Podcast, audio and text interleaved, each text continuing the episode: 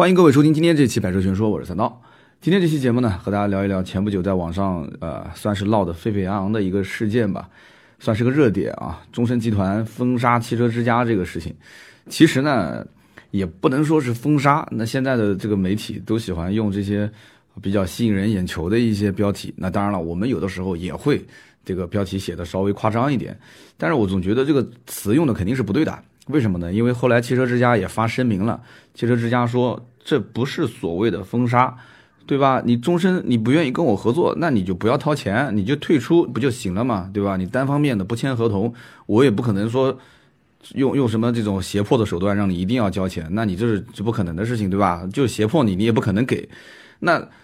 这个你单方不愿意签合同，那就不签呗，对吧？那你现在搞那么大个事情，还有那么多的新闻，现在跟进都说是谁谁谁封杀了，说中升集团，除此之外又跟进了好几家，什么这个运通啊，这个上海永达啊，都跟着说一起都不签了，那这吓唬谁呢？这是啊，就不做就不做了呗，对吧？汽车之家难道就少了你们几家就就倒闭了吗？啊，倒闭倒不至于，但是股票大跌啊！一月十四号那一天，股票大跌，很多人可能不了解这件事情的原委啊，觉得说这到底是怎么回事，对吧？这个经销商本身日子也不好过，汽车之家这两年好像整体水准也是在往下掉，那这里面到底是出现什么问题了？难道是汽车之家的这个帖子水帖这个发布被被封杀啊？这个啊，反大家都不知道，反正云里雾里的什么版本都有，其实。稍微了解一点的人都知道，这里面就是存在于经销商买汽车之家的一个服务，这个服务的价格每年都在涨。那我简单的几句话来解释一下，给大家稍微的理一理，因为今天整个的这个故事情节要围绕着这个展开啊，这个有点像这个我不知道这个形容对不对啊，有点像这个地主和农民之间的关系啊。所以汽车之家呢，其实它有一套系统，一个专业的后台系统，这个系统是干嘛的呢？这个系统是给经销商。来获得销售线索，那什么叫做销售线索呢？我们听友当中谁要是想买车，想通过网站、通过手机的 app、通过汽车之家这种这种类型的这种平台，你你想去了解一些信息，查询一下价格，或者去论坛里面跟谁谁谁互动，其实你在他的这个平台里面啊，点击、收藏、发帖、回帖，甚至你每天。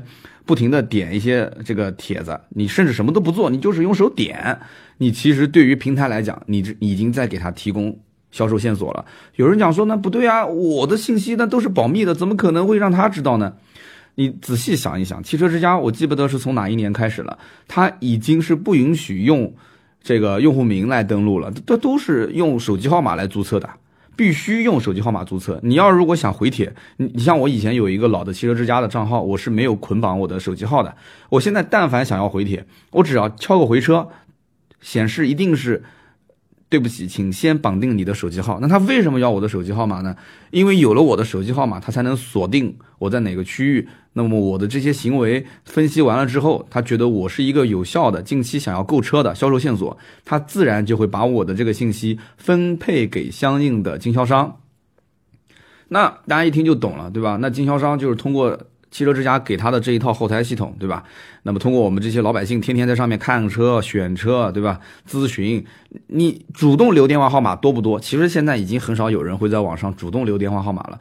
但是对不起，你的 ID 你注册的时候就有手机号，除非你永远把你的手机的这个账号退掉。但有的时候你退掉也没有用，大家都知道，手机现在基本是没有隐私的。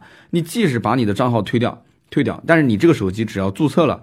汽车之家的这个账号，其实它仍然能够确认，就是这个位置、这个点、这个手机啊，它的硬件的编码，其实当时注册的就是这个手机号码。其实这种我觉得技术性的手段都不是特别的难。那么在这样的一个基础上，经销商是平白无故的来获得这种销售线索吗？做梦吧！怎么可能的事情呢？当然是要钱的啦，啊，肯定是要钱。这种所谓的。销售线索，也就是有意向购车的客户信息，汽车之家获得这些信息，从他的角度来讲，也是花了大力气的，也是花了很多的钱，才会有这么多人来登录汽车之家，对吧？这么多年，啊，一一步一步积累过来的，那我肯定要跟你收费啊。那当年收费从不收钱开始，然后到一年收个三五万块钱，然后一路上涨。啊，我记得我离职的时候，当时应该已经是破十万了吧？我是二零一四年离职的，我记得应该已经是十到十一二万之间吧。我每一年都涨，而且是没有理由的涨，而且这个涨价，我记得当时我第一次听说汽车之家这个系统涨价的时候，我还跟他讨价还价，对方的这个区域经理哼哼一笑，呵 呵讨价还价，对不起，我没有这个权限啊，据说总部也没有这个权限，没有人有权限，就是原价，一分钱不让。我当时还觉得挺公平啊，我觉得说大家都一分钱不让，那那就一分钱不让呗，对吧？那你无非就是做选择嘛，交钱或者就是退出，不就这么简单的一件事情嘛？那么到现在为止，二零一九年我看到最新的一个这个价目表，起步就是十几万啊，起步是十六万，起步十六万，然后到了这个最豪华的那个版本，因为它的这个系统开放啊，它还分各种不同的版本。大家如果就是订过包括手机的套餐，什么移动、联通的套餐啊，包括到有些地方去选选一些这种配置的话，它都会有这种高中低配，跟买车是一样的，是一样的。它最豪华的套餐是五十万。啊，五十万一年给你开一套系统，最便宜的也是十六万起步，所以这样的一个费用，在二零一九年其实相对于二零一八年又上涨了几万块钱。那么你大家想一想，从以前只要几万块钱，到每一年现在都要上涨几万块钱，价格一年涨一次，那经销商现在日子好不好过？经销商日子是不好过的，很多人都知道，4S 店卖车现在是一天比一天惨啊，一天比一天惨。那么，二零一九年这一次一涨价，好了，结果就开始大面积的爆发，就是不满啊，就开始抗议。但是有一些小店面，它的抗议的声音你是听不见的。中升集团是什么概念？全中国排名第二的汽车经销商集团。中升集团说：“我整个中升集团啊，还没有签约的，全部给我停掉，我们不签了，好吧？我们不签了，我们今年不续费，不跟他玩了。”那么这件事情不知道是他主动曝光的，还是说是阴差阳错，有一些内部的人截图发到网站上。反正这件事情就被曝光了，曝光的就是全中国人民都知道了啊，至少反正了解汽车圈的人肯定都了解了，就这么简单的一件事情，我几句话也说完了。两个人之间其实说白了就是钱的事情、利益的事情没谈拢，但是我觉得这件事情我们可以把它当成一个故事来听，因为这里面有很一就很有很多很多有意思的话题是可以展开来跟大家分享，可以展开来跟大家聊，因为我也是这中间经历了好多好多年啊，从我入职到后来做 DCC 网销，到二零一四年。这个我差点说成退休了哈，到二零一四年退出汽车这个 4S 店的这个圈子，我完完全全可以说我是见证了当年汽车之家从一分钱不收这个平台开始做到最后，到现在有那么多经销商抵制。那么懂车帝，其实我今天节目的开头也可以稍微提一句，懂车帝从二零一九年这个时候开始也是。跟当年汽车之家十来年前的汽车之家一模一样，我觉得真的是一模一样，也是开始从免费给经销商用。现在懂车帝就是免费啊，懂车帝也开始有这个叫卖车通啊，还是买车通啊？这个后台现在已经是全国各地在铺，有好多线下的人员就给经销商免费的用啊。但是前期收费肯定很便宜啊，就是先是免费，你觉得好用，那我再适当收点钱，这个钱都是可以谈的啊，少的可能也就是一两万块钱，很便宜，很便宜。那么。我今天为什么这个标题叫做“终身集团带头封杀汽车之家笑话”啊？为什么叫做笑话？其实很简单，因为我觉得啊，一个全国排名第二的汽车经销商集团和一个啊几乎是全球访问量最大的汽车垂直类网站，他们两个人之间，无论是过去、现在还是未来，我觉得他们俩一定是要在一起过日子的。对不对？就就跟我跟我妈一样的，就我妈天天啰啰巴嗦的，哎呀，这个讲了很多事情，重复来重复去，而且很多事情她不理解，还是贸然会断定这件事情一定是对的。我相信很多人应该都有我这样的一种感受，所以，我我我晚上都不太愿意去我妈那边去吃饭，我宁愿在外面吃碗面条，然后回家休息，我都不愿意去。但是，我们是有血缘关系的，这是我的最亲最亲的亲人啊，这没办法，我们一定是要在一起过日子的，对不对？所以有有，反正我心情平复个半年三个月，我还是要回到我妈妈家一起去，对吧？因为我们住得很近嘛，对吧？所以 还是得去，因为看看她吃吃饭这些没办法。但是那个那个那个嘴巴这个巴拉巴拉巴拉巴拉，我我确实也受不了。但是没办法，啊，这个日子肯定还是要过的。中申集团跟汽车之家之间其实就是类似这样的关系啊，就是一个一个老母亲跟儿子之间的关系，就是一个婆婆跟媳妇之间的关系，就是这样，就是这样。我觉得没有任何是。是什么？哎呀，什么谁封杀谁？谁能封杀谁呢？谁能封杀谁？你告诉我，就在一起过日子的人，谁都离不开谁，这个很关键。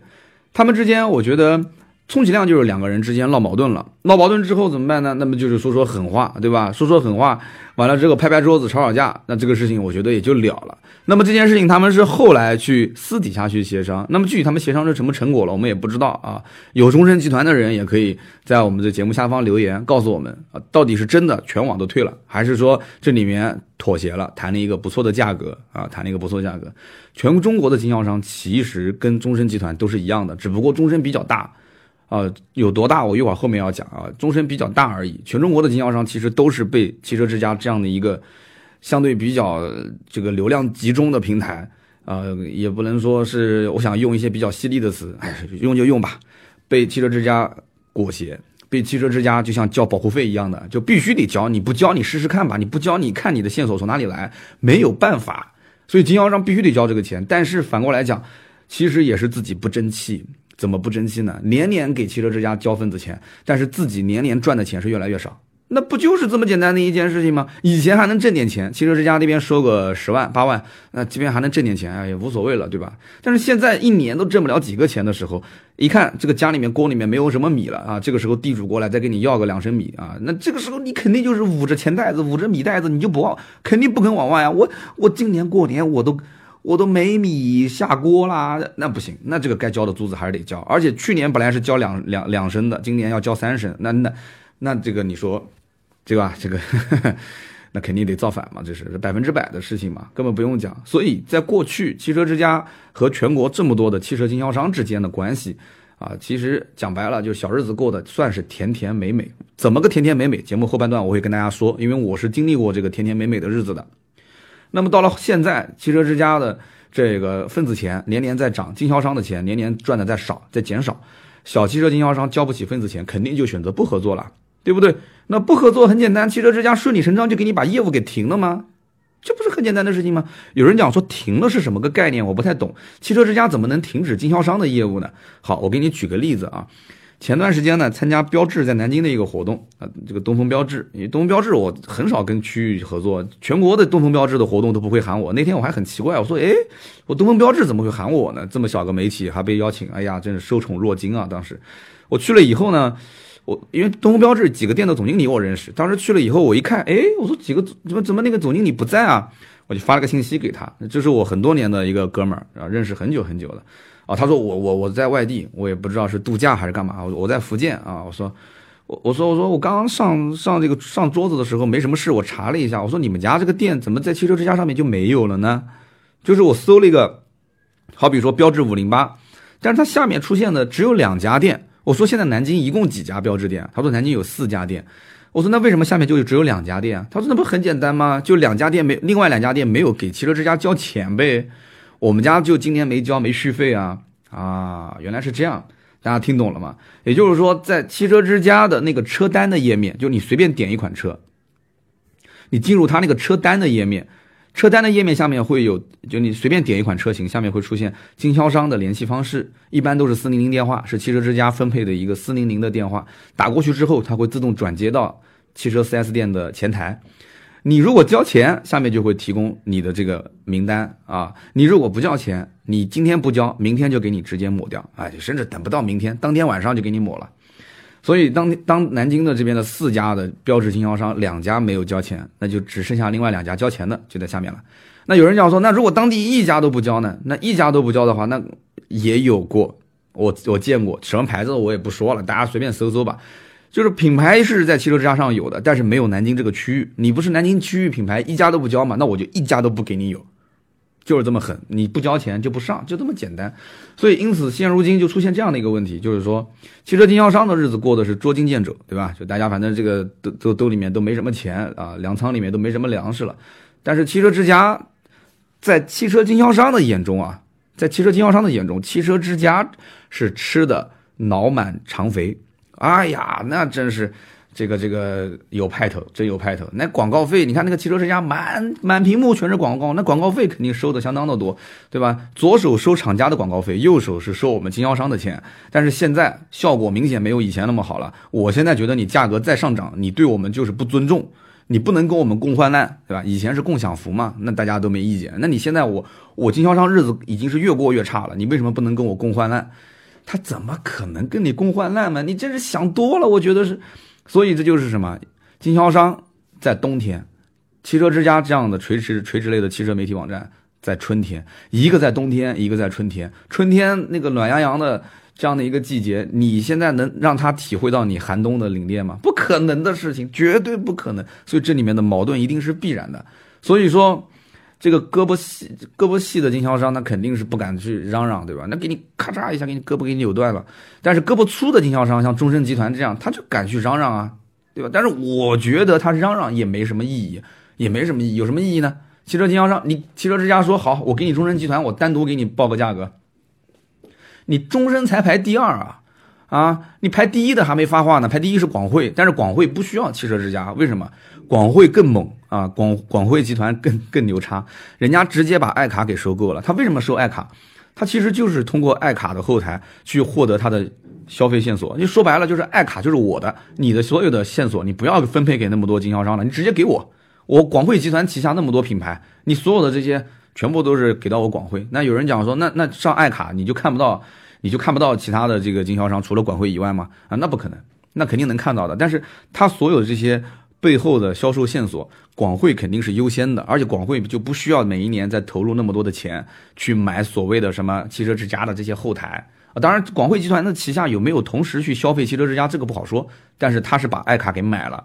啊，这确实是很牛叉的。广汇其实造车都可以了，这家公司相当有钱，我觉得根本就不买一个爱卡算什么？我觉得当年玩车教授都差一点把汽太平洋汽车的移动端给收了，你们相不信不相信啊？玩车教授一个订阅号，啊，这差点就把没谈拢，差一点点啊，老姚差一点就谈拢，就把这个姚俊峰嘛，就把太平洋汽车的 PC 啊移动端就给收购了，是二零一七年的事情嘛？二零一啊对，二零一七年的事情。所以你不要小看自媒体啊，自媒体真的是有实力的相当多。汽车自媒体有实力的不是某个 IP 某一个说这个网红 KOL 说买个法拉利买一个奔驰 G，那个不叫有钱，那都是小钱，那都是小的不能再小的钱。你更何况那茶是个二手的，对吧？一两百万两三百万，那太太小的，简直就不拎不上台面，都不不太容易去，根本就不用去说的。我刚刚讲的这个老姚的这个玩车教授收太平洋汽车，那是按千万来算的，那能买多少台法拉利？你自己去算吧。啊，那那不是一千万啊，那是几千万，是按照这个来算的。那有人说这又不是他自己的钱，谁的钱我不管，但是自媒体挣的钱就这么简单，对吧？所以因此我们讲的有点跑远了啊，我们就说刚刚讲这是就是广呃这个中升集团。去跟汽车之家叫板，它只不过是全中国排名第二的一个汽车经销商集团。好，那么跟大家稍微说一说，因为汽车之家大家都很清楚，但是可能很多人不了解中升集团到底是怎么样的一个公司啊。我们听节目的当中，很多听友应该也是卖车的，估计大多数卖车的人应该知道。我们先解释一下，就为什么他敢挑头来闹事啊？为什么敢闹事？中升集团首先它也是个上市公司啊，这个你想上市公司本身来头就不小了，对吧？那么大家如果去。呃，4S 店买车的时候，你一定能看到，就这家店的门头，它除了有品牌的名字，呃之外，它在品牌名称之前还会有一个前缀。什么前缀呢？呃，一般叫做，你比方说我我我以前叫我以前公司叫江苏天奥，对吧？天奥奥迪啊，它都是这样子的啊，叫什么浦口那边叫恒悦奥迪啊，或者说叫华星深蓝奥迪啊，它都是会有个前缀。这个前缀就是这家店公司的名称的简称。啊，那么全中国很多地方都有叫终身什么什么的 4S 店，是不是？你们自己看一看，当地的汽车，这个一条街里面是不是有终身什么什么什么的 4S 店？那这就是属于终身集团其中的一家店，一个品牌。那么当然，除了叫终身什么什么以外的，在同一个区域，它其实有的时候也会出现，它不叫终身什么什么，但是它也是终身集团的店。你比方我刚刚提到的南京有一家叫恒悦奥迪，它不叫终身。啊，但是呢，它恒悦奥迪其实就属于终身集团。那么与此同时，在同一个区域经营豪华品牌，它还有一些不成文的规定。你比方说，你如果代理了奔驰，你就不能代理宝马。但是对不起，终身在南京有终身奔驰的店。但是这个情况下，据我了解啊，但我不知道他自己愿不愿意承认啊。据我了解，在南京有一家宝马店，它也是属于终身集团的。但是对不起，它不叫终身什么什么，对吧？那恒越那个是对外，大家都知道，它只不过名字叫恒越，但是它其实是属于终身集团。但是那家宝马店是所有连财务都是独立于终身之外，但是其实这家公司是终身控股的。什么原因呢？就是因为不能同时经营奔驰和宝马。你要是在宝马的授权体系里面看到了说，哎，怎么终身集团在南京同一个区域又代理终身啊，又代理奔驰，又代理宝马，那不行，宝马我不给你代理。那他想个办法，这个东西很简单的嘛，对吧？额外的注册一家公司，财务全部独立运转。啊，看似是不是终身的，其实是终身控股啊，这个东西太简单太容易了嘛。所以说，终身集团在全中国二十四个省份和地区有着两百九十八家 4S 店，我觉得这个数字只少不多。听好了，只少不多，两百九十八家只少不多。那么其中这个后面一句话是很关键的，其中一百六十四家是豪华品牌。一百三十四家是中高端品牌，没有听说终身做一些中低端品牌的。终身基本上做的品牌都是豪华品牌和中高端品牌。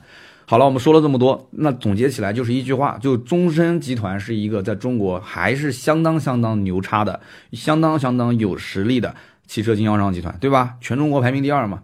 那么按照排名来讲，它仅次于广汇。那广汇去年一年收入是多少呢？一千六百零七亿，这个只能说是收入，营业收入啊，这不是利润。那终身仅次于它，收入是多少呢？八百六十二点九个亿，八百多个亿，全全全年啊营收。那么那都是上市公司，所以这些材料都可以查到的，相对也比较准确。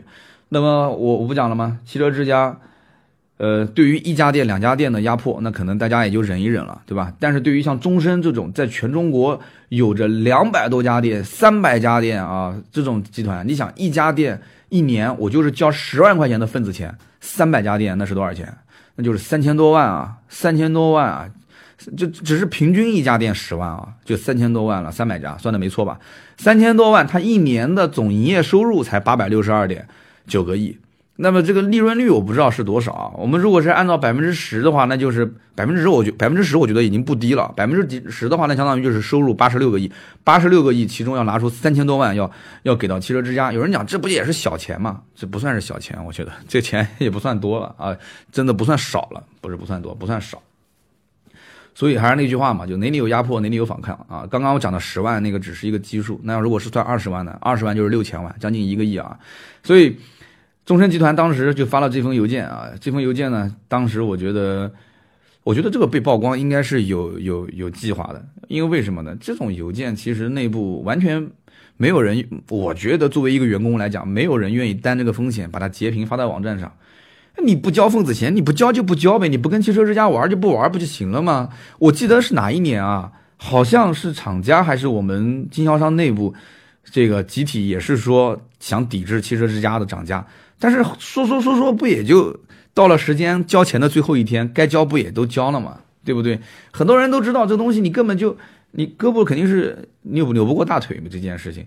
那么现在这一封邮件被曝光出来了，那么从我的角度来讲的话，你不交份子钱不交你就不玩，别人肯定是要玩的。但这次带头这么一闹，哎，这么一曝光，好了，据说后来这个庞大集团啊，庞大集团也至少能进到全国经销商前五名吧。还有永达集团，永达集团也是相当大的这个一个一个集团。那么运通集团，这些而且这些集团都是做豪华品牌居多啊，都都是。那么这些品牌都开始加入，说我们也不签，哎，我们也不签。那其实想干嘛？想干嘛？就是想跟汽车之家叫板，就是想让你把价格降下来嘛。那据说当时汽车之家股票一月十四号那一天大跌百分之十四，大跌百分之十四，那整个市值就是跌破了八十亿美金啊，跌破八十亿美金。但是股票我觉得跌了还能涨，这个东西你你你今天你说要挟我对吧？好，那过段时间你结果妥协了，那妥协了股票不就涨了吗？妥协之后，汽车之家再给你想办法设置一些新的收费的门槛啊，这边降那边升，那这想挣你的钱太简单了。说白了，现在的经销商就是懒惰无比啊，蠢又蠢又懒，真的是没办法。所以在这种基础上，汽车之家给经销商定的这个价格一上涨。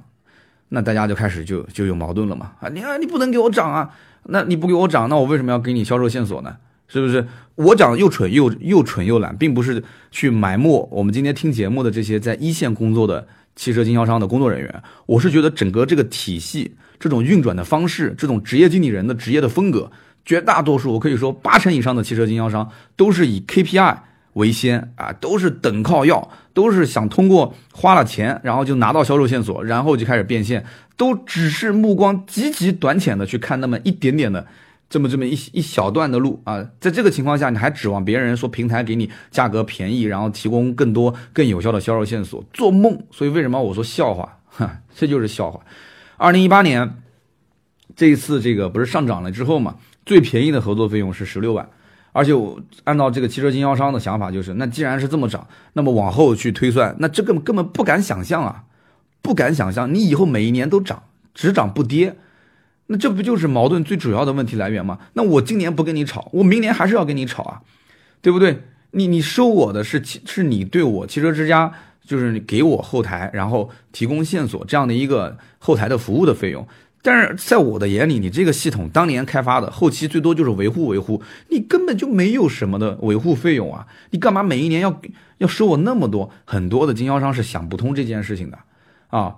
我所了解的南京的几家本地的豪华品牌经销商，他们还不是开最基础十六万的这会员，都开的是二十多万的版本，每一家的花费都在二十万上下，所以大家可以算一算，南京啊，一共是两百多家汽车经销商，我们就不算每一家都是二十万吧，我们平均算一家十万，那就是两千多万，两千多万在南京这个区域，一共有多少个汽车之家的工作人员呢？不会超过五个，据我了解就两三个啊，不会超过五个人。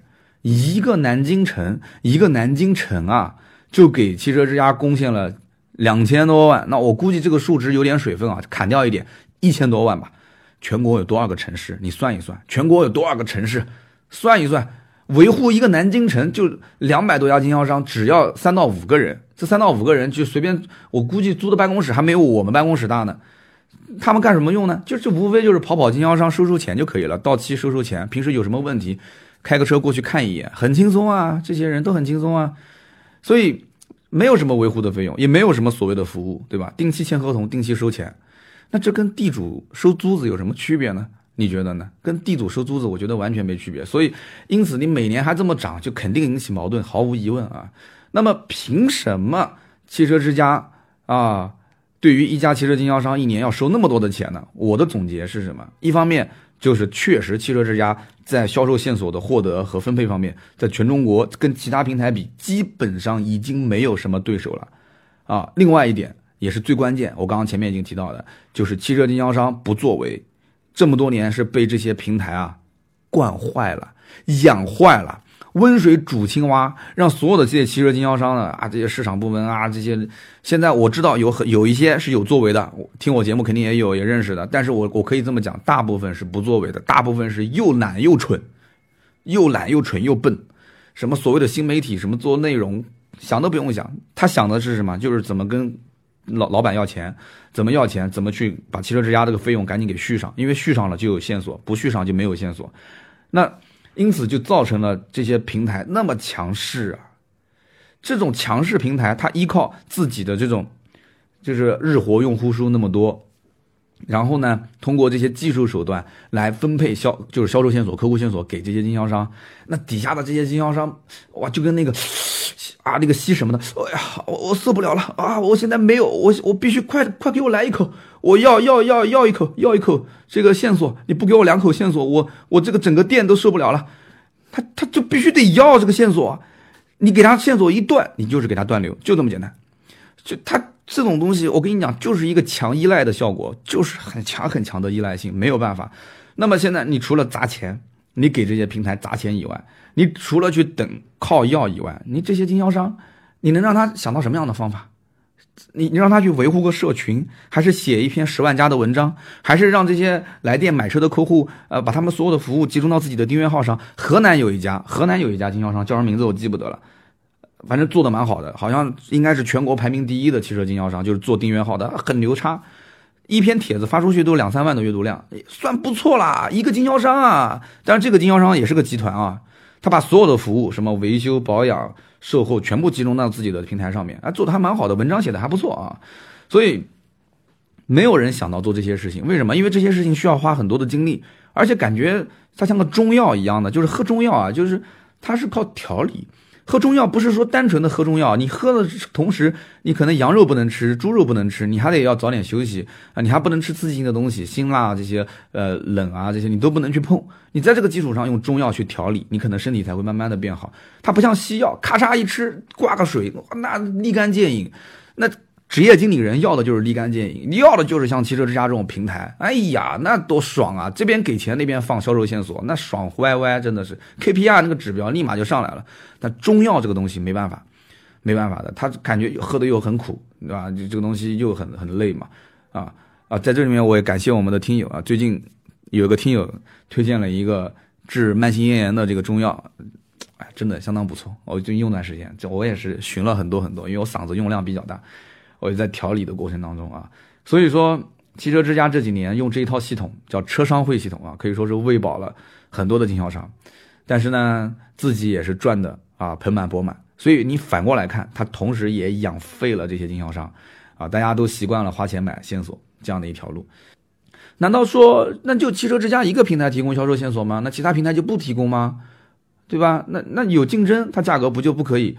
一直无条件的涨价了吗？那它不可能那么强势，对不对？好，我告诉你，的确有其他的平台，汽车之家以外的平台，你能说出几个？你能说出几个？易车对吧？太平洋、爱卡，还能你还能说什么？现在又有什么老司机这些平台？那其实从我的角度来讲，你你去你去想一想啊，这些平台真的有汽车之家的流量大吗？这些平台有的是偏娱乐化的。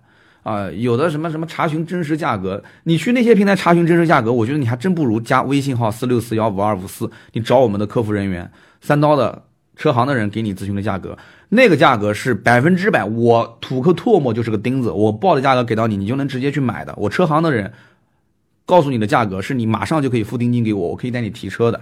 那所谓的什么平台真实价格查询那些东西，查是查，那你能按照这个价格给我买吗？啊，对吧？所以就这东西。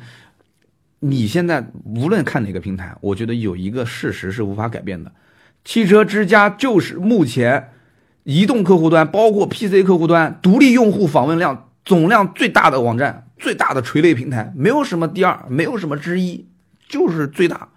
那有多大呢？两千七百九十万的独立用户的访问量，日活，日活，兄弟们，这是日活，两千七百九十万，全中国才多少人？哈。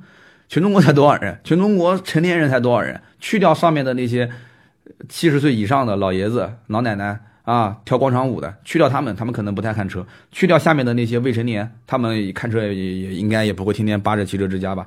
那么中间这一段有多少人？两千七百九十万的日活量，毫无疑问，它的流量是最大的。那么好，流量大也就导致一个最直接的效果，也就是说它的就是销售线索的分配效果，目前来讲也是最好的。虽然比以前差了很多，但是跟其他平台比，跟什么易车啊，啊，跟什么这些什么爱卡这些，这这完全就不在一个量级上，不在一个量级上。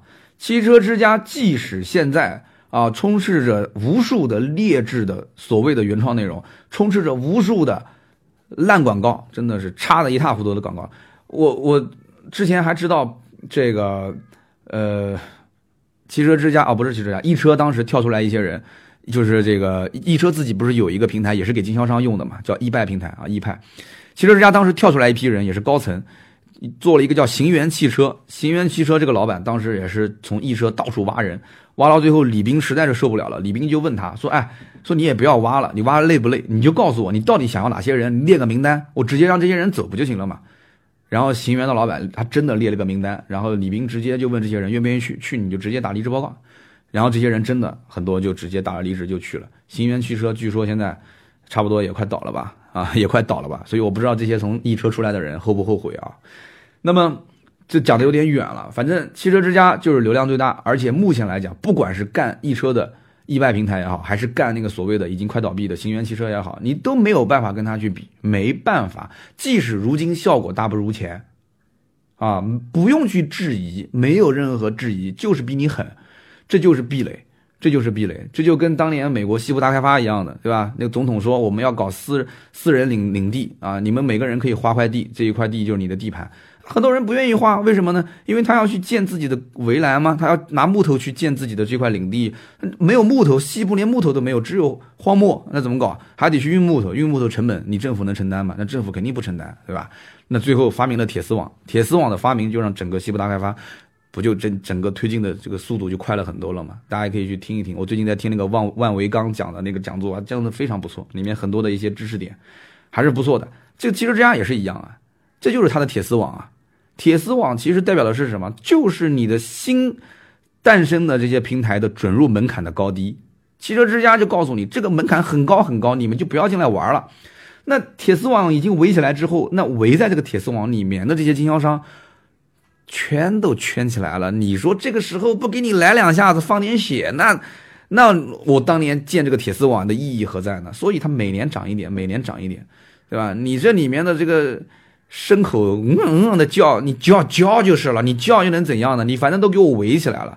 只有当有人撕破这个铁丝网，在铁丝网外面再新建一个所谓的铁丝网，这个时候这里面的牲口出来，那它才能相对感觉比较欢快啊，就可能有那么个五年、三年或者是七年、八年不叫唤，感觉还要快再过一个新的日子。我最近看了一部电影叫《缩小人生》，其实不也就那么个那么回事吗？有人看过吗？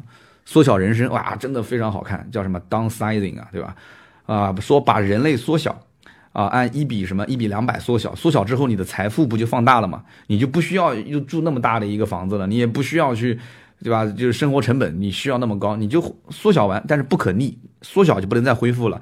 你到那个世界里面去之后，只要在一个围起来的一个世界里面，每个人都能住大 house 啊，每个人都能哇过上非常非常富足的生活。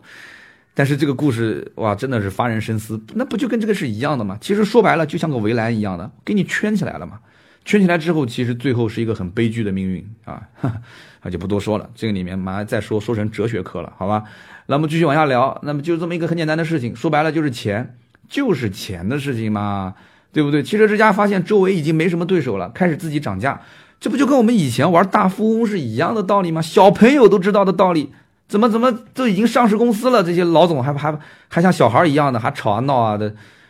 大富翁，如果我们买一条街，把这条街头全部买齐了之后，会出现什么样的一个状况？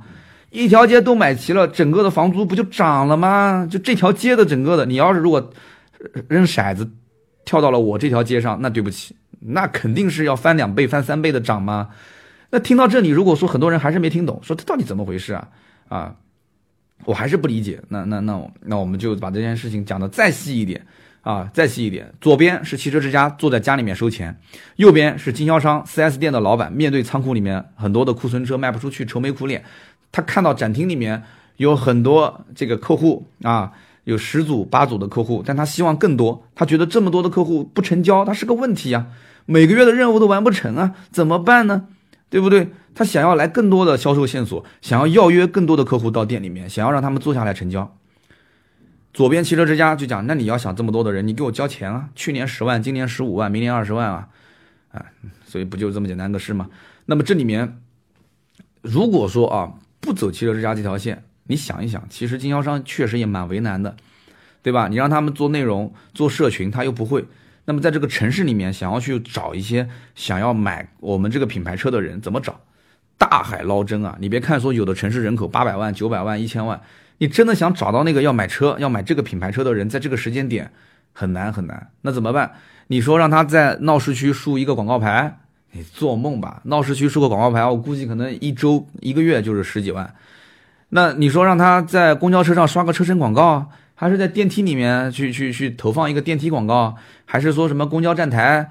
哎，算了吧，你就别想了，你别闹了。本地汽车经销商又不是优信，又不是瓜子二手车，连我家女儿现在都会说了，没有中间商，瓜子二手车，连她都知道了。你想想看，他们又不是这种土豪，对不对？一家本地的经销汽车经销商一年才挣几个钱，你让他投这种广告，他一年的广告是根据他的整个的营业收入来的。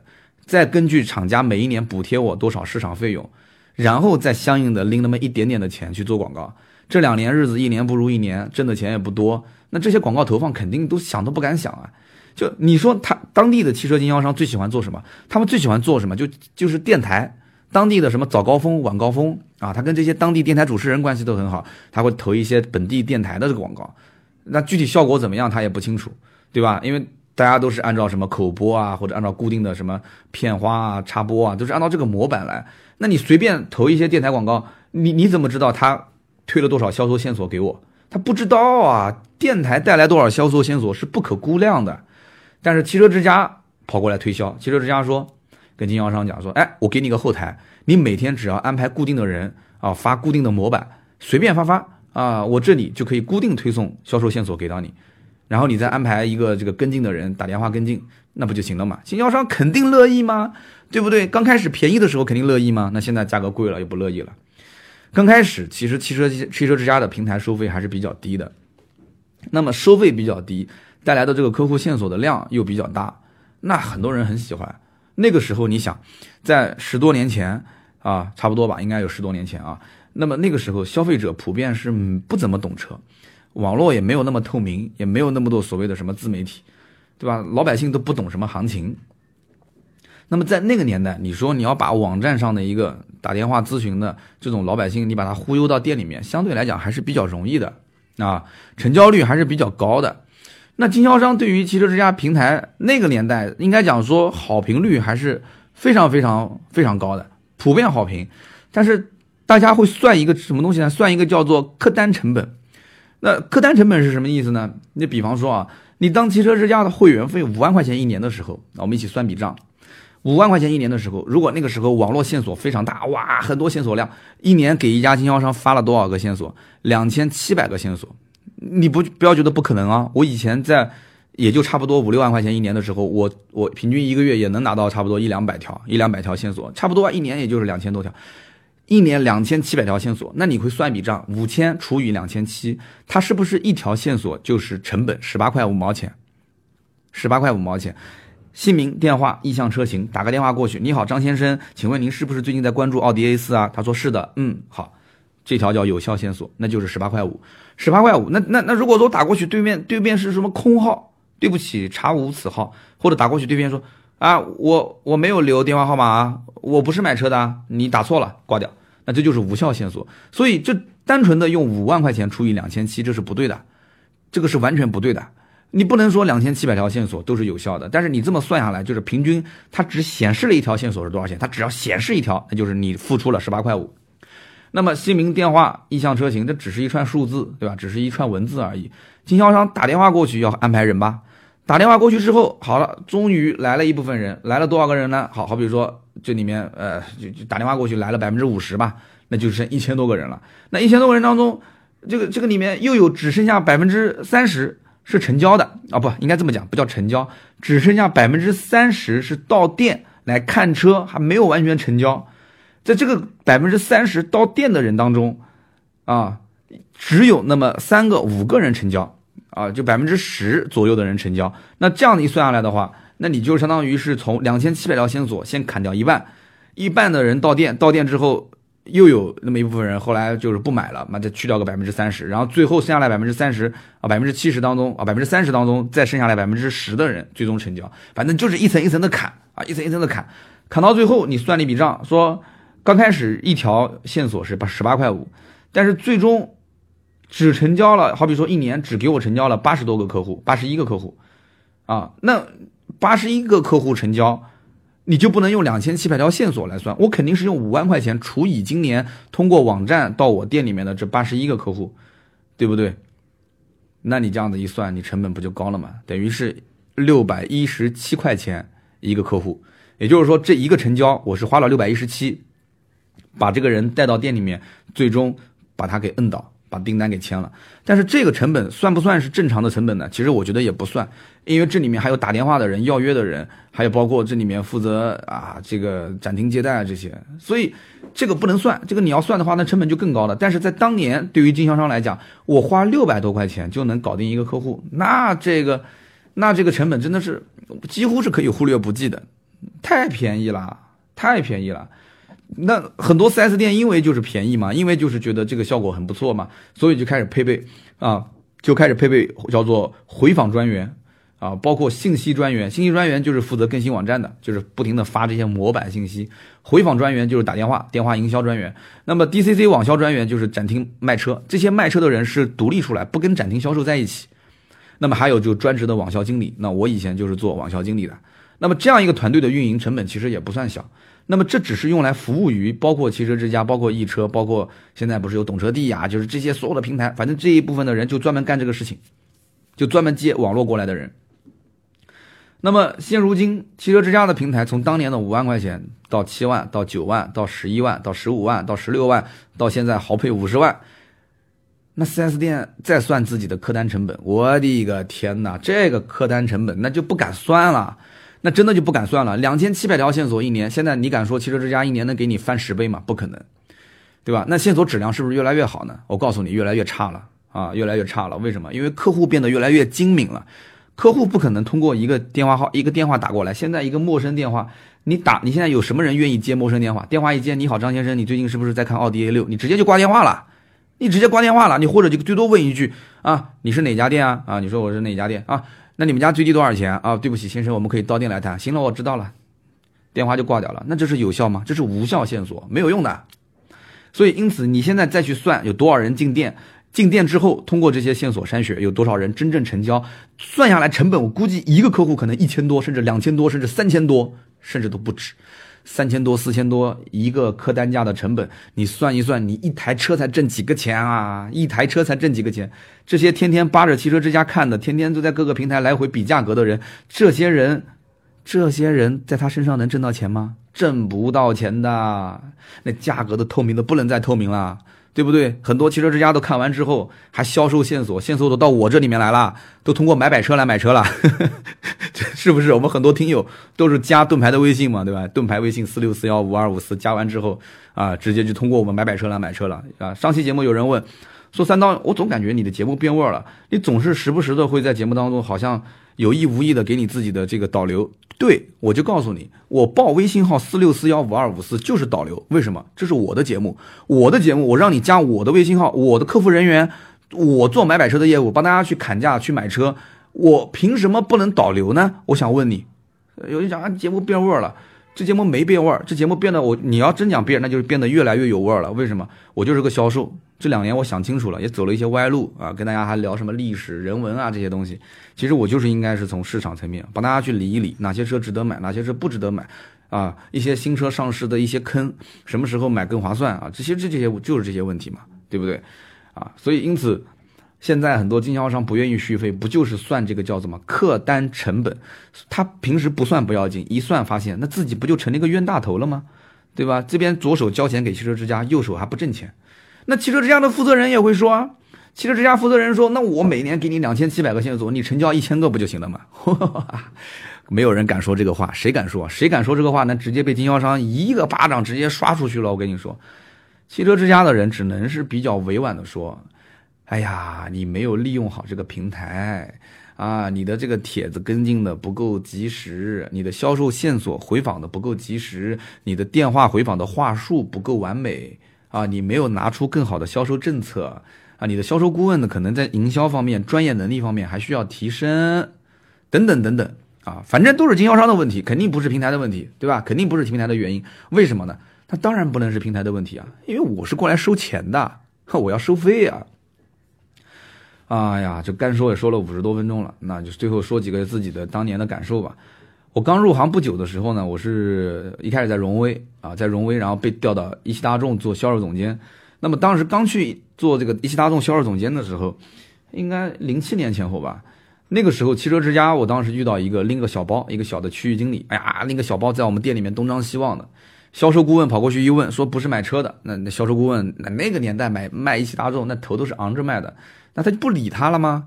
啊，他不理他，但我作为对吧，这个这个销售总监，我我看到展厅有人没没人照顾，我就过去，啊，就跟他聊两句。哎，我一聊，他就是说，是这个汽车之家的。他问这个我们公司市场部在什么地方，想见市场经理。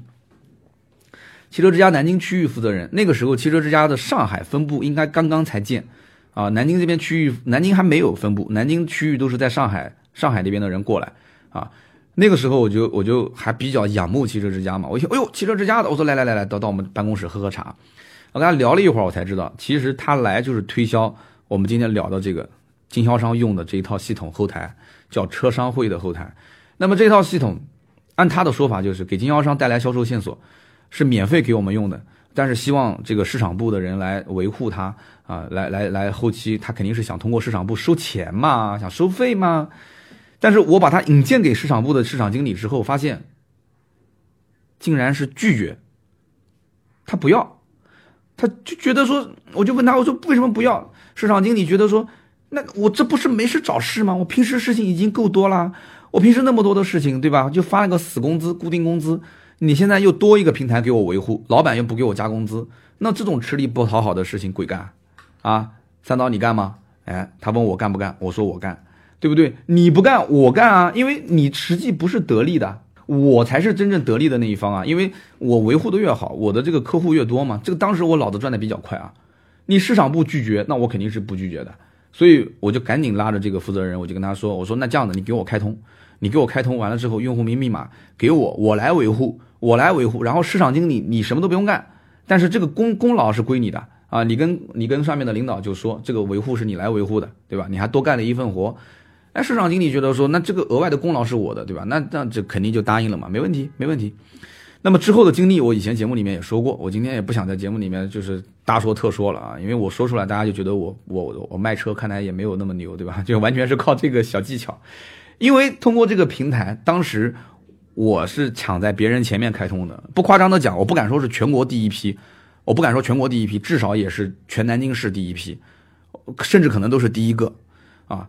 那么这个公司，我们当时这个公司不把这件事情当一回事，对吧？还甚至当成是个累赘。但是我当时你不是不关心吗？好，那我发布的信息都留我自己私人的手机号，我就拼命的发帖，没日没夜的上班，肯定我偷偷摸摸上班肯定不敢发嘛，对吧？上班给别人发现这个技巧了，那怎么办？我就回家没日没夜的发帖，我发帖留的都是自己手机号码。汽车之家那个时候后台更新全是我的手机号。我的私人手机号，你想现在这这一幕是根本不可能出现的啊！现在都是四零零电话，连 4S 店的固定电话都不会出现，只会出现汽车之家的四零零电话。那个时候可以说几乎每一天我都能接到 N 多 N 多要买车的电话，周围没有人知道这些电话是哪来的。别人问我，我就说啊是朋友推荐的啊，我们家亲戚推荐的啊，都是朋友介绍的，都老客户介绍的。N 多 N 多的电话实在是接不过来。只有我自己心里面清楚他是哪边来的，我自己忙不过来怎么办？我就把线索分配给我们的团队的人一起来接待，对吧？一起来来回访来安排，大家都是闷声发财。从那个时候我也学会了闷声发财啊，所以我们团队的这个业绩，那我我觉得基本上可以说不用，可能不能用傲娇这个词来形容的，那基本就是横扫。啊，或者用制霸啊，用用这种来来形容了啊，就啊，我们当年卖车基本上真的，你问问你随便问问跟我一个团队的人，到现在为止在 4S 店的，是不是这个这个？我说我用横扫和制霸这个词有没有过分？你问他过不过分啊？所以那个时候不但在汽车之家啊搜索。你在汽车之家搜索要买车的这个车型，找到的是我的手机号。哪怕你就是去百度搜索，你说你要买叉叉什么车，南京你要买什么车，你在第一页和第二页搜出来的电话号码也是我，也是我，所以就那么夸张，就那么嚣张。哎呀，真的摊牌了，摊牌了，就那么嚣张。然后后来我才知道，其实当时我干的事情是什么？我当时干的叫 SEO 和 SEM，因为全南京这个区域，全南京这个区域没有人干这件事情。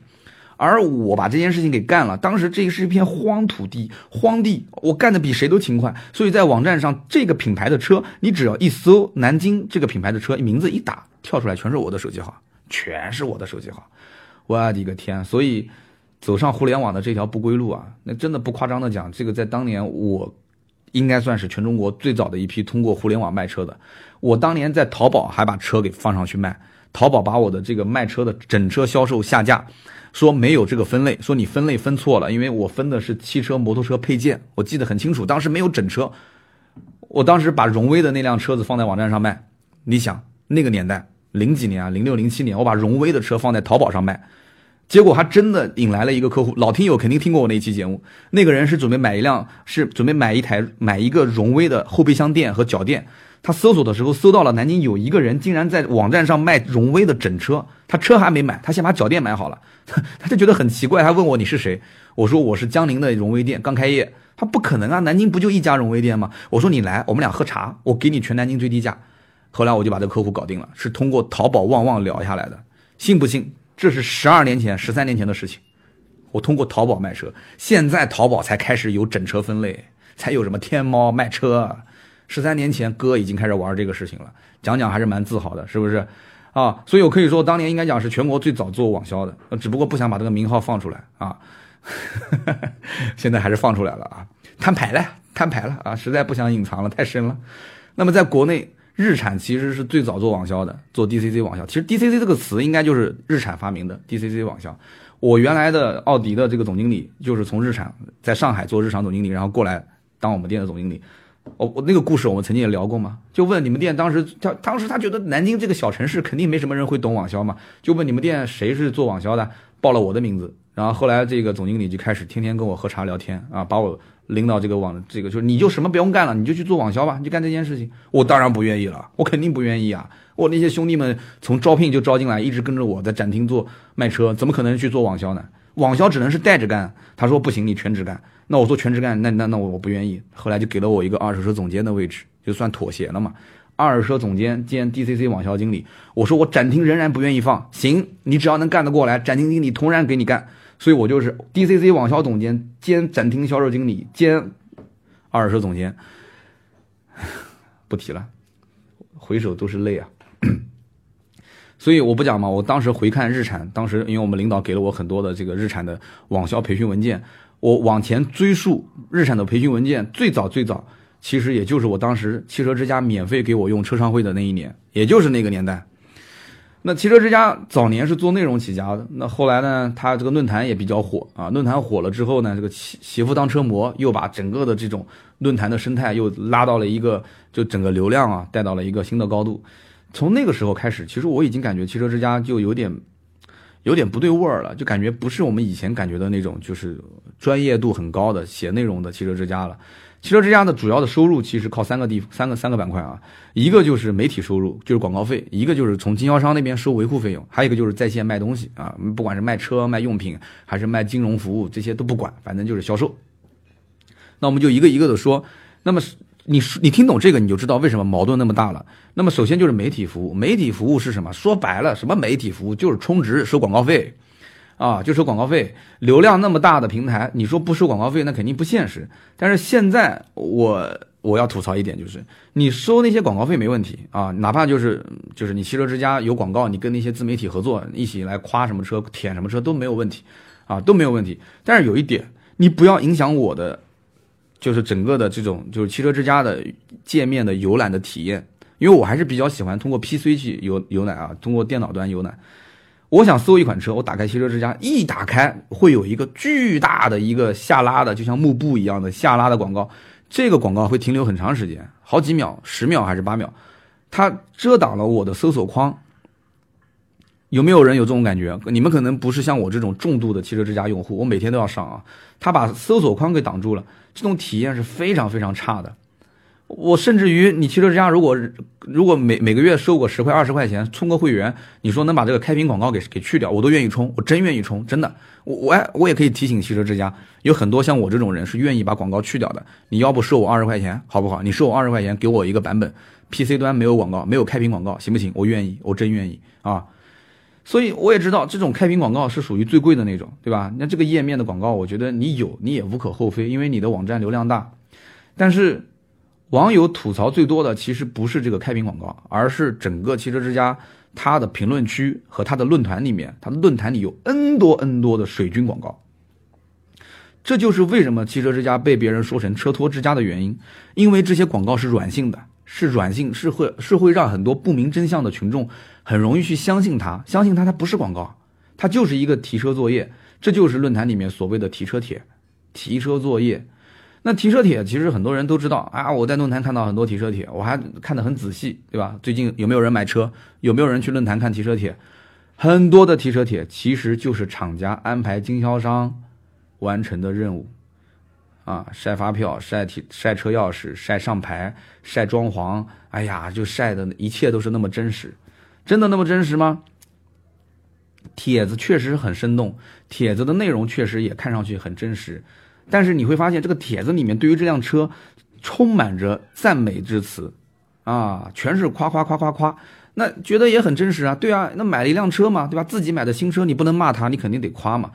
啊，所以这个提车帖是最容易滋生广告的广告帖的这样的一个土壤啊。我们也不妨告诉大家，这个某一个在汽车圈里面很有名的啊，我不能说太细了，一个自媒体人，当年其实就是写这个出家的，不叫出家，就是写这个起家的，啊，也是在某网站啊，某网站，他是专职写提车作业，其实根本就没有人提车，站在车子旁边的人都是演员啊，他就靠想象。想象去写啊，谁谁谁通过我们平台买了一辆车啊，他是一个什么什么职业的人，他的夫人是什么职业的人，完全靠编。现在编的很火了啊，在自媒体的圈子里面，现在是一个很火很火的大 KOL 了啊。所以很多人就开始不相信所谓的所谓的论坛的车托发这种提车帖。前不久在雅阁论坛不就出现了一个丑闻嘛？啊，一个很丑很丑的很很尬的一件事情，很尬的一件事，什么事呢？同一辆雅阁，同一辆车。由三个不同的 ID 发出来，发了三篇不同的文章，啊，不知道删了没有。第一篇文章叫《给疲惫的自己放放风，看看海》，啊，这是小文青风格。还有一篇叫做《一万公里雅阁用车感受》，啊，这是理工男风格，啊，理工科理工男的风格。还有一个叫做《送儿子去上补习班》，啊，这是什么？这打亲情牌。哎呀，就不同的风格，不同的风格，生活化的小资风格的，还有就理工男的这种数据化的都有，三篇。结果被人扒出来啊！这三篇文章都加精了，都置顶了，但是这三辆车就是同一辆车，你换三个不同的 ID，三个不同的 ID 都认证，你都去发都没有用。我我就告诉你，就同一辆车，就是厂家安排的任务，就是广告帖。为什么？因为这一辆车在右前方的这个这个这个宝盖方右右下方的宝盖上面有一处刮擦的痕迹，非常明显。所以你看这个任务多重啊，连连 PS 一下都懒得 PS 了啊 啊！同一个地方有同一处刮擦，都是一辆白色的雅阁啊。所以除了论坛之外，汽车之家的评测区下方很多水军泛滥，我就不说了，说也没用，因为现在很多的这个媒体测评的视频啊、图文，那下面都在吵架啊，都吵得一塌糊涂，我都懒得看了。那么整个汽车之家除了广告收入之外，那就是跟经销商要钱，那跟经销商要这个后台系统的维护费用。你不要小看这个费用，这是一笔非常非常不得了的收入。我跟大家可以说一说有多少。汽车之家二零一八年三季度的营收，因为它是上市公司，都能看得到嘛。三季度的营收十八点八八四个亿，一个季度啊，一个季度的收入，人民币十八点八八四个亿。其中媒体收入，也就是广告收入啊，九点零一三个亿，就占了一半了嘛，对吧？那么面向经销商推广的服务，那其实就是收这个后台服务费嘛，分配销售线索嘛。七点三九三个亿，这是二零一八年的收入。二零一八年这个收入，其实你想一想，这只是一个季度的收入，这不是全年啊！一个季度七点三九三个亿啊！我们刚刚讲的收的这个费用是全年收，这个费用如果我没猜错，应该是摊销到每个月，摊到每个月七个多亿啊，乘以四，也就是说全年从经销商手上能收到将近三十个亿，三十个亿的人民币啊！兄弟们赶紧干啊！还拉什么投资啊？就干这个，挺好的。啊，三十个亿的营收，那么也就是说，七个亿加九个亿，一共是十六个亿，十六点三九，十六点四个亿，十六点四个亿，也就是说，广告费用和和经销商收这个后台费用，就占了汽车之家总收入的百分之六八十六点八，占汽车之家总收入八十六点八，所以毫无疑问，毫无疑问，汽车之家怎么可能不涨经销商的钱呢？这是影响它股票的。这个波动的，就是影响它整个汽车之家的估值的一个核心元素啊，对不对？广告费用也可以通过流量上涨之后，不停的给汽车厂家上涨，但是这个媒体收入，这个叫什么？经经销商的这个管理费用，它也要涨啊，它才能估值不停的变高啊。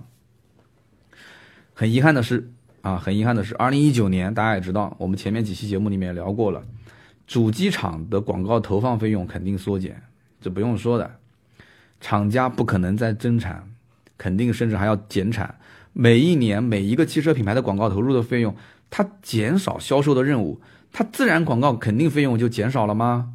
汽车之家，如果你再继续去上涨经销商的会员费，我跟你讲，广告收入今年二零一九年之后也会变少。你涨它是不合理的，厂家肯定也要闹。只不过厂家闹的话，厂家不会像经销商集团一样，还发个邮件说我们今年不投广告了。厂家不投就不投了。所以你看似它是合情合理的，其实它是不合情不合理的，对吧？厂家的任务都不涨了，你分配销售线索的平台，你开始跟我涨价，那没有天理了，厂家对我的销售任务都不涨了，你为什么还要涨我的？你第三方平台要涨我的，没有天理嘛，对不对？所以我反抗肯定是必然的。那当然了，也有一些不为汽车之家上涨价格啊苦恼的一些经销商。那么哪些呢？比方说，我最近跟啊一汽大众的一些经销商聊天，我发现他们有的就不苦恼。为什么？因为但凡是表现非常优异的一些经销商，厂家会作为奖励为经销商开通汽车之家的会员。也就是说，这笔钱厂家帮你买单，经销商你只要好好的维护这些平台，那么继续啊领跑你的销量，把你的车子卖卖好，厂家来年继续奖励，继续赠送你汽车之家的平台。以前我在做。我在做这个奥迪的二手车总监的时候，当时奥迪的厂家也是，啊，会给我们充很多的二手车的平台，我们只要去维护就可以了。但是他根据我的销量来，我表现的好，他就给我充。后来有一年不是也也是厂家集体抵制嘛，就是因为都是厂家在帮我们这些二手车这个部门在充钱，所以当时整个二手车平台集体涨价，好像汽车之家也是其中一个，也是集体涨价，然后厂家直接就给他断了嘛。你涨价我就不充了，只不过当时那个事情没有像现在闹那么大嘛，就是二手车平台嘛，也要充钱，所以说这个厂家继续奖励，经销商继续努力的卖车，厂家继续去给你开通新平台，那这就是个正循环。那么对于厂家来讲，一个经销商投入个几十万，这小钱，这都不值一提的小钱。而且与此同时，汽车之家其实也是鼓励主机厂，你们帮经销商统一来买单，那最好。汽车之家也省得一个一个跑了，你就一把头，对吧？全中国有三百家经销商，你说帮其中前五十名或者一百名统一来开通，那你就把这一百家统一给我把这个钱给交了不就行了嘛？那我还能给你一个叫主机厂集采折扣，大客户的折扣，主机厂厂家集采集中采购，我给你一个折扣，我也拿到了这个折扣的方案，哎，我也我也看到了，还蛮便宜的啊，基本都是六折，六折左右。那你想，正常经销商去找汽车之家，那几乎都没有优惠，那他能拿个六折的优惠，那这个完全就是批发价了，对不对？那有人讲，我我能不能通过厂家单独帮我买呢？你单独买一个肯定不行啊，厂家必须是集中采购，集中来买，统一来买啊，六折左右。那还有一类经销商呢，他也不愁这个每一年上涨啊，哪一类呢？前两天我参加保时捷的活动，跟他们聊天也发现。保时捷都无所谓啊，保时捷这个反正你每年涨就涨一点无所谓，为什么？原因很简单，赚钱呗，有钱嘛。保时捷卡宴、保时捷911、保时捷马 can、保时捷718，哪个车不挣钱啊？我的天，随便配点配置就十几万上去了，对吧？你挤一点钱出来，你说给你汽车之家充个值，那不很正常吗？对吧？几台车就挣回来了，保时捷很挣钱，所以他们也不烦这个事情。其实呢，汽车经销商和分配销售线索的汽车网站之间，我觉得他们之间的矛盾是必然的。不仅国内有，国外其实也有。你要是老听友知道，我之前聊过一期，讲这个美国的 Q Car，也是一家上市公司，它就是专门给汽车经销商分配线索。网站打印个二维码，去汽车经销商通过二维码直接扫码买车。那他当年也是爆发了非常大的矛盾。他这矛盾其实我当时节目说的也很清楚，经销商说我一年就就得到了五百个线索。Q 卡讲，Q 卡说不可能啊！我每一年分配到你们经销商分配了一千多个呢，怎么可能就五百个？那双方就各说各的理，因为他要通过这个来收钱的嘛，每一每一单要收大概两百多美金吧。那那不行，我必须要收你这个钱。那他不同意，那我要查你的账，你是上市公司啊，对不对？那我要查。那他说你凭什么查我的账？你无非不就是一个第三方的汽车网站嘛？你查我的账，你开什么玩笑？所以两边就吵架嘛。我记得当时那个潘世奇吧，好像就。第就第一个带头就退了嘛，然后其他几家就就集集集体就退了嘛，啊，就跟着就不干了嘛。排名第二的、第三的，哎，好像也是个排名第二的，当时跳出来说不干了啊。那么销售线索它的数量以及销售线索的质量，也就是效果好不好，经销商跟汽车网站之间肯定是各执一词，肯定是有矛盾的，这个是不可调解的。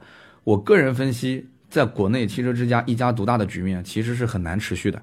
至少就是以现在的这种模式啊，以大平台集中分配销售线索，然后汽车经销商在家里面等着啊，等着靠着要着，这种情况肯定是要要要要破解。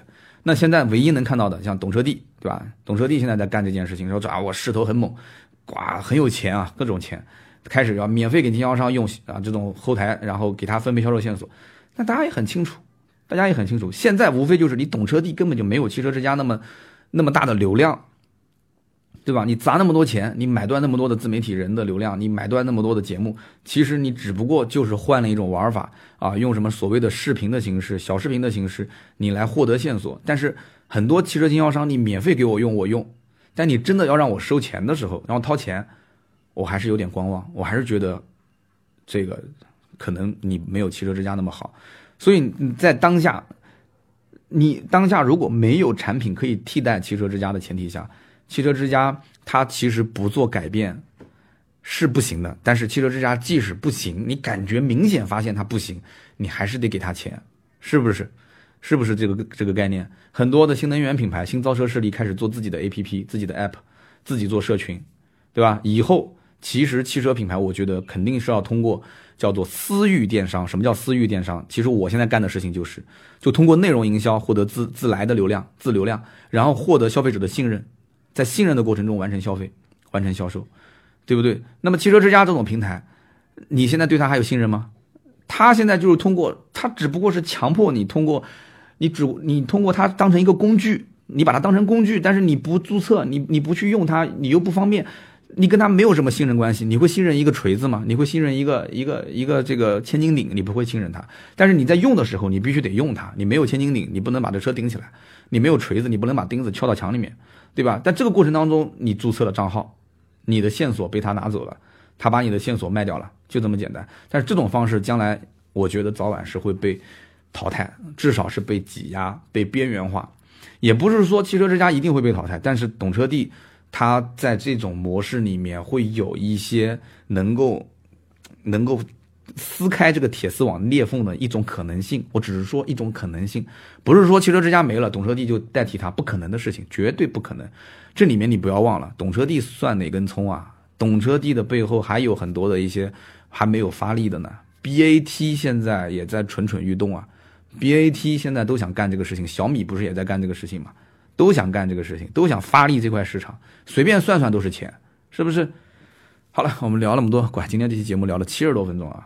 真的很过瘾，是吧？其实买车卖车并不是什么很困难的事情啊，前提我觉得就是信任，你要把客户放在一个很重要的位置上，我们要服务好他，啊，一切都是在信任的前提下都顺理成章的事情。那么就比方像我现在运作的买买车这个业务，我也不知道能做多大，反正目前这个月业务的运转还是在往上增长的，没有汽车之家那么庞大，也没有懂车帝那么牛叉那么有钱，但是呢。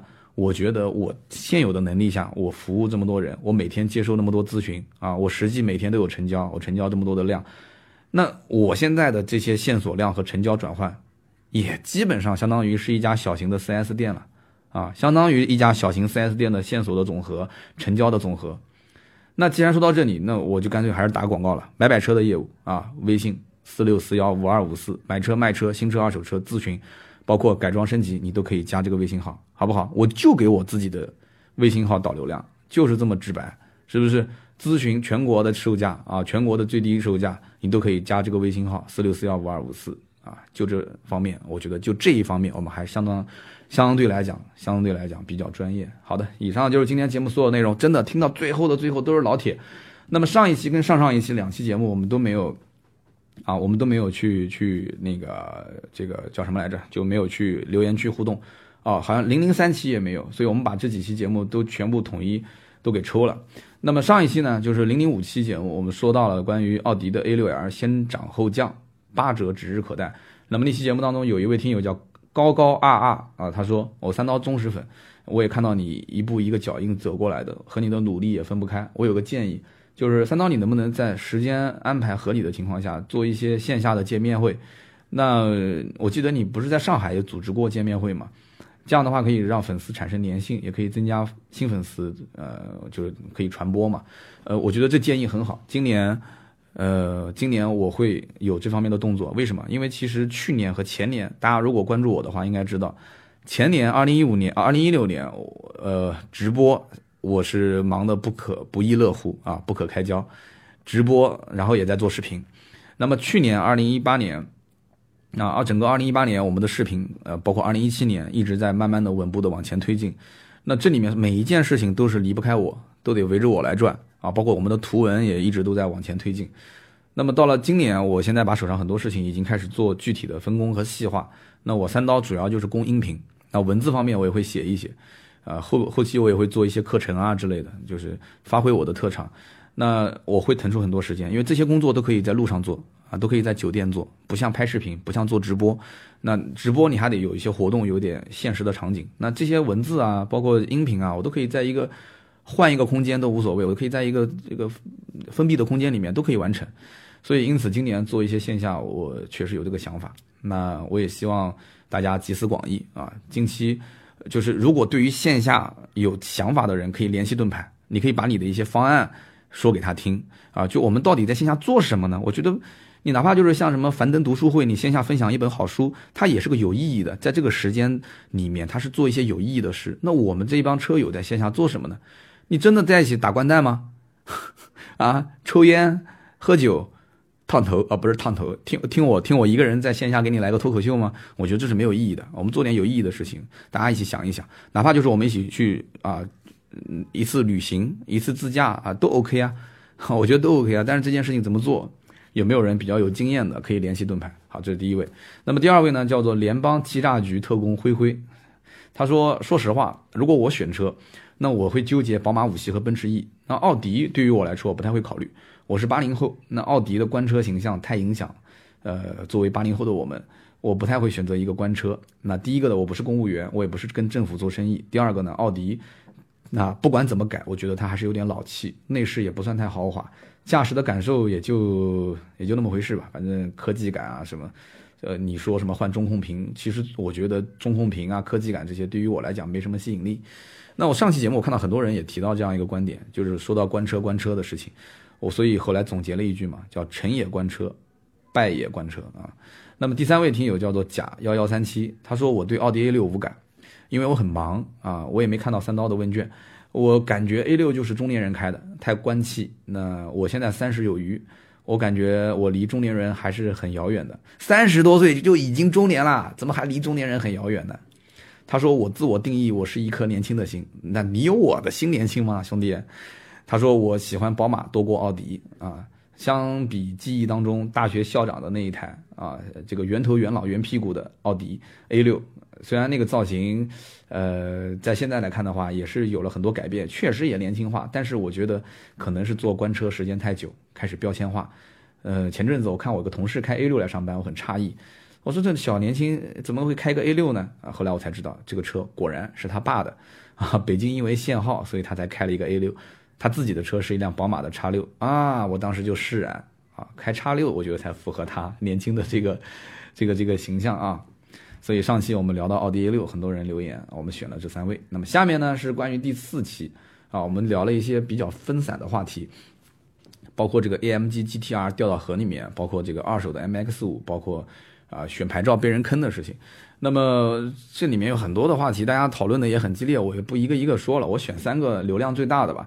啊，第一位叫做杨胖子，杨胖子说三刀这期节目明显就听你身体就不是特别好，对吧？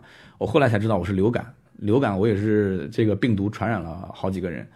那么他说这个三刀你要注意身体啊，这是点赞最多的，很多人也是支持他的这个，呃，这个三刀这个身体要保持第一，呃，不要断更。是凭良心讲啊，这个我真的那天已经已经是嗓子我觉得是极限了，但是我我觉得这不是矫情的话，我觉得我不能断更，坚持了那么久，人人在节目在，坚持那么久，我可以讲。视频不挣钱，我可以不做；直播不挣钱，我可以不做，啊！但是喜马拉雅不挣钱，我仍然会做。这是一个我真的是想当一辈子这个事业的事情来做的，这个不是矫情，这是我发自内心的一番话。现在的就很多自媒体然后，为了挣钱做这个做那个，我要不要挣钱？我要挣啊，我肯定要挣钱，因为你有钱了，你才能做更多新鲜的尝试啊。你没有钱，你做不了，你拍个视频你都拍不了，对不对？但是喜马拉雅至少在这一块镇定里面，我觉得我还是有一些追求的啊。那么第一位是杨胖子，第二位是叫不好说不好说 F D，他说听了一半，我实在不忍心听了，我退出去点个赞，有没有跟我一样的？很多人点赞，啊，第三位叫做 G E C K 零幺，应该是 G E C K O 一啊，反正不管了，G E C K O，反正就是这个哥们儿，他说三刀注意身体，身体重要。作为铁粉听着有点心疼，强烈建议还是由刀嫂来录音，算了吧，刀嫂，刀嫂就喊我不要录了，哈哈，你要让刀嫂来录，你你又听不到上期节目。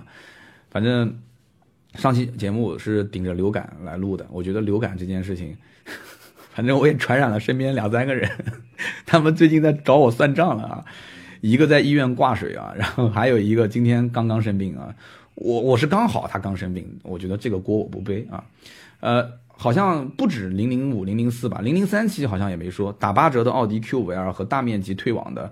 D.S. 哎呦，这个奥迪 A 六怎么也打八折？Q 五也打八折。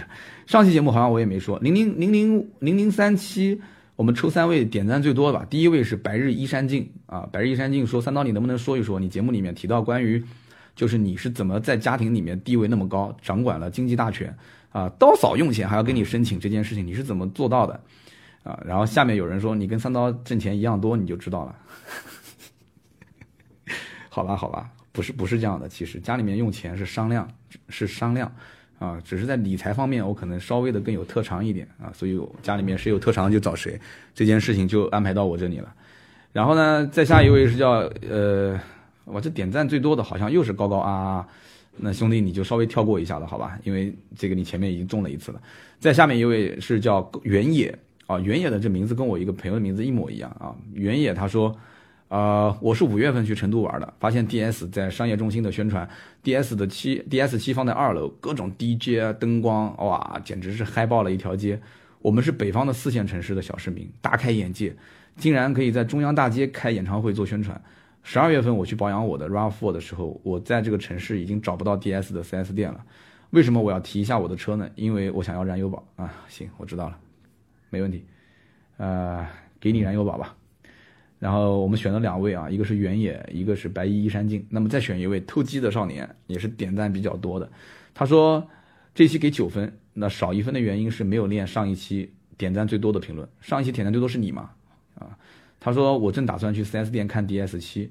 那么这么说，的确是一部很特别的车，夜视功能、魔毯悬挂、怀表、大灯，反正都是一些虚头巴脑的配置。这个价位呢，也不是只此一家。晚上我搜了一下，海报说可以送七年免费保养，七年啊，对，是免费保养，但经销商退网了。然后三刀讲说，DS 已经在悬崖边了，所以这个经销商退网。我瞬间觉得这个免费保养就跟健身房办卡、网吧办卡一样啊，办完卡之后没享受多久就就就卷卷钱就跑掉了，性质其实是一样的，真的退网挺可惜的。法系车还没有体验过，也希望市场能够更加包容一些。好的，那么以上就是第三期、第四期跟第五期，应该是我们欠的三期节目的这个互动和留言吧。那么都补上啊，反正肯定会补上。我我相信大家也是比较信任我的。还有人问我们车标的事情啊，就是汽车车标的事情，不用激动。我觉得车标的事情跟线下互动的事情是在一起。你光贴车标没有线下互动，你贴的有没有意义呢？对不对？你贴了车标，其实就代表着我们的线下的互动就开始了。啊，今天这期节目真的是好长。八十多分钟，真的是一口气一口水都没喝就说上来了。好的，以上就今天节目所有的内容啊，感谢大家的收听和陪伴。听到最后的是我们的铁铁铁铁铁金刚的铁粉啊，真的钢粉铁粉，八十多分钟都能听完不断，真的。那我估计你可能也是睡着了吧。好的，我们下期节目接着聊。有任何的问题可以加我们的微信号四六四幺五二五四啊，四六四幺五二五四，我们的盾牌啊在线客服的微信。我们周三见，拜拜。